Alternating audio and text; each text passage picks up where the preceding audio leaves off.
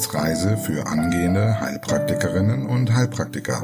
Der Lernpodcast von und mit Tanja Leubel.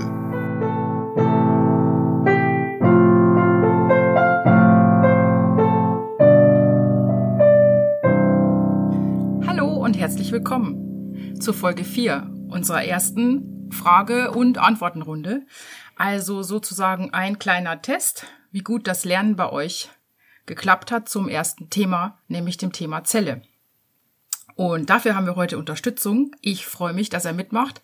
Mein Freund Markus steht neben mir. Hallo Markus. Hallo. Und wird uns seine Stimme für die Fragen leihen. Ja, was berechtigt ihn dazu? Erstmal gar nichts. ja, dann äh, ist das ja gut. Dann sind wir ja hier schon zu zweit.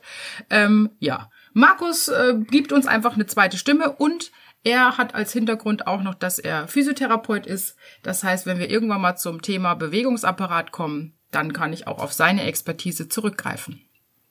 Okay, ich würde sagen, Markus, leg mal los. Alles klar, dann wollen wir doch mal sehen, wie gut du vorbereitet bist. Erstens. Nenne die sieben Kennzeichen des Lebendigen. Stoffwechsel, Beweglichkeit, Leitfähigkeit, Reizbarkeit, Wachstum, Fortpflanzung und Anpassungsfähigkeit. Zweitens.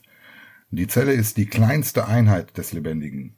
Baue darauf auf, also nenne die nächstgrößere Einheit, zu der sich gleichartig differenzierte Zellen zusammenschließen.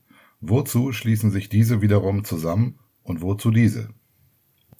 Gleichartig differenzierte Zellen schließen sich zu einem Gewebe zusammen. Verschiedene Gewebe ergeben dann ein Organ und mehrere Organe ergeben ein Organsystem, das dann eine übergeordnete Aufgabe erfüllt. Drittens. Beschreibe grob den Aufbau einer eukaryotischen Zelle. Zentral liegt der Zellkern mit der Erbinformation. Er wird abgegrenzt von der Kernmembran und zwar hin zum Zellleib. Hier liegen die Zellorganellen und der Zellleib ist von der Zellmembran umgeben. Viertens. Nenne acht Zellorganellen und deren Aufgabe. Mitochondrien, die Kraftwerke, dienen der Energieherstellung, Speicherung und Abgabe. Das glatte endoplasmatische Retikulum dient der Stoffsynthese und dem Stofftransport. Das raue endoplasmatische Retikulum zusätzlich noch Eiweißsynthese. Der Golgi-Apparat zur Stoffweiterverarbeitung, Speicherung und Transport. Die Ribosomen enthalten RNA, helfen also dann bei der Eiweißherstellung, weil sie das Ganze transportieren. Die Lysosomen enthalten auflösende Enzyme, vor allem eiweißauflösende. Die Mikrotubuli dienen als Zellskelett und ähm, in langen Zellen auch zum Stofftransport. Und die Zentriole bilden den Spindelapparat aus. Fünftens. Welche beiden Möglichkeiten hat die Zelle, um Stoffe aufzunehmen bzw. abzugeben und worin unterscheiden sie sich? Aktiv also mit Energieaufwand und passiv ohne Energieaufwand und dann mit Hilfe von Membranproteinen, zum Beispiel Carrier. Sechstens. Nenne und beschreibe die drei Arten des passiven Stofftransportes.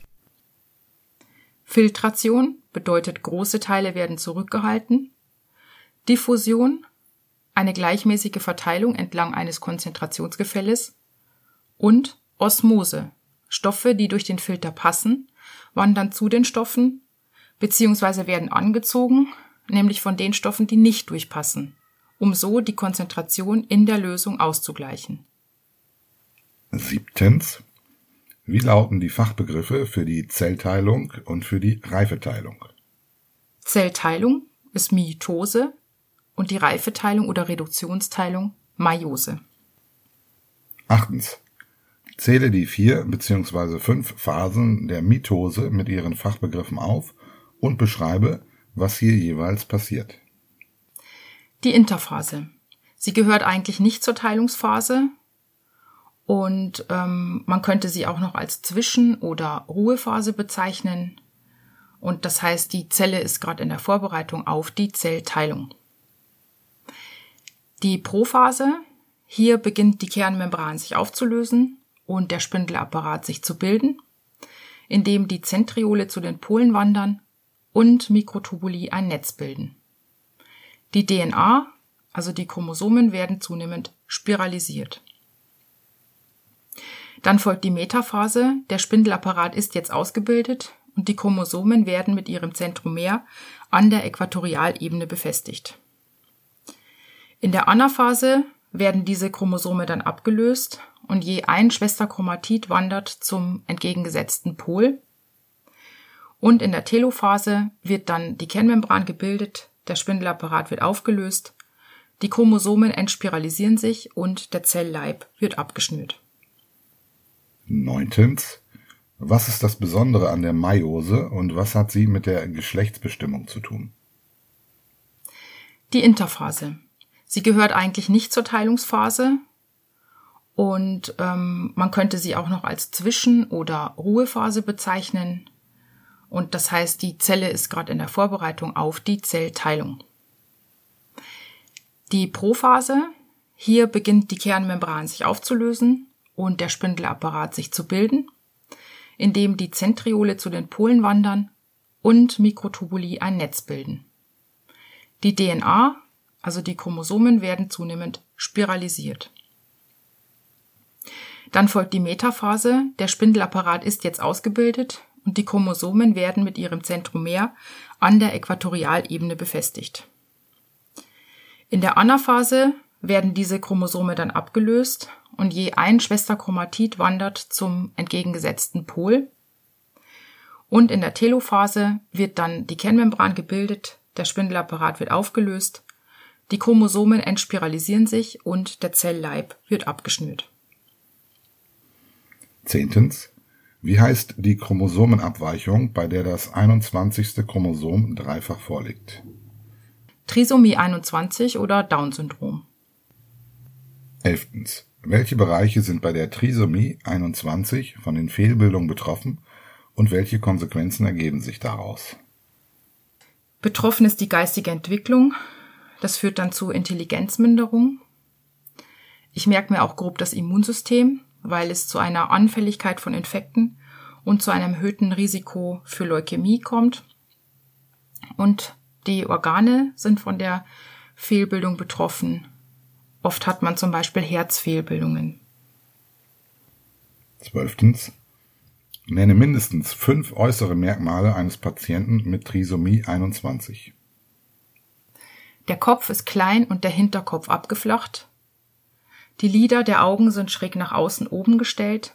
Der Augenabstand ist vergrößert und es kommt eventuell schon bei Kindern zum Katarakt. Breiter Nasenrücken, eingesunkene Nasenwurzel. Die Ohren sind wenig plastisch und tief sitzend. Kleine Mundhöhle, oft offenstehend. Zunge vergrößert, Speichelfluss vermehrt vier Fingerfurche, Sandalenfurche und kleinwüchsig. Frage 13. Welche Chromosomenabweichung kommt nur beim Mann vor? Kleinfelter-Syndrom. Das heißt, mindestens ein X-Chromosom ist zu viel. Nummer 14. Wie sieht ein unbehandelter Patient aus? Hochwüchsig, weibliches Behaarungsmuster, Gynäkomastie, und Hodenhypoplasie. Frage 15. Wie kann therapiert werden und was ist ein wichtiger Grund dafür? Testosteron wird substituiert, vor allem auch, um der Osteoporose vorzubeugen. Frage Nummer 16. Welche Chromosomabweichung kommt nur bei der Frau vor? Turner-Syndrom. Hier ist ein X-Chromosom zu wenig oder defekt. Und die Frage 17. Welche Symptome hat eine unbehandelte Patientin? Sie ist kleinwüchsig, hat, hat äh, Strikgonaden, primäre Amenorrhoe, sexuellen Infantilismus, oft sind Organe fehlgebildet, vor allem Aortenisthmusstenose und Hufeisenniere sind hier zu nennen. Last but not least die Frage Nummer 18. Wie kann therapiert werden? Ab vier Jahren gibt man STH, das Wachstumshormon, ab zwölf Jahren Östrogen und später dann noch Progesteron, beziehungsweise eben Gestagene. Gut. Ich habe keine weiteren Fragen mehr auf meinem imaginären Zettel für dich. Ja, super. Dann haben wir das für heute durch. Markus, ich bedanke mich bei dir. Immer wieder gerne. Ja, das ist sehr schön. Das haben wir jetzt aufgenommen und äh, dann kommen wir doch wieder auf dich zurück. Okay. Alles klar, ihr Lieben. Ich hoffe, es hat euch ein bisschen Spaß gemacht. Ich hoffe auch, dass einiges hängen geblieben ist. Dann äh, wisst ihr ja, bitte liken, teilen und so weiter. Und dann sehen wir uns hoffentlich bald zum nächsten Thema. Bis dann. Tschüss. Das war eine Etappe auf der Wissensreise für angehende Heilpraktikerinnen und Heilpraktiker. Der Lernpodcast von und mit Tanja Leubel.